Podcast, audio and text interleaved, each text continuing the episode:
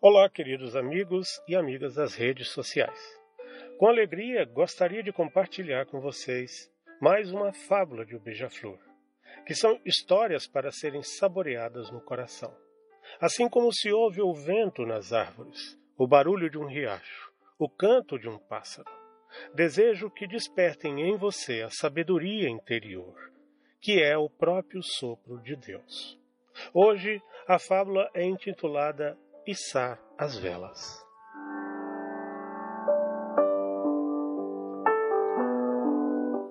Não quero lhes dizer palavras paradas, com rimas paradas, em desencontro com o vento, o vento que toca em meu rosto. Senhor, já estou dentro do barco. Vou içar minha vela, minha vela de canções. Senhor timoneiro, senta-te junto ao timão, pois a minha barca está impaciente para se libertar e bailar ao ritmo da ventania e das águas revoltas, pois aprendi que são nas tempestades que o barquinho vai mais longe. Anoitece e meus amigos da margem já foram embora. Solta as amarras então e suspende a âncora.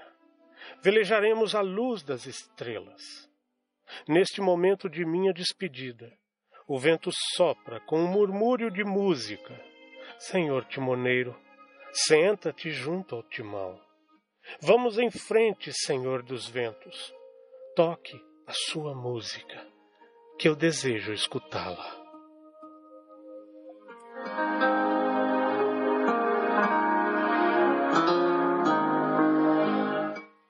Saborei no seu interior esta pequena história. Afinal, o dia amanheceu tão lindo. Eu durmo e acordo sorrindo.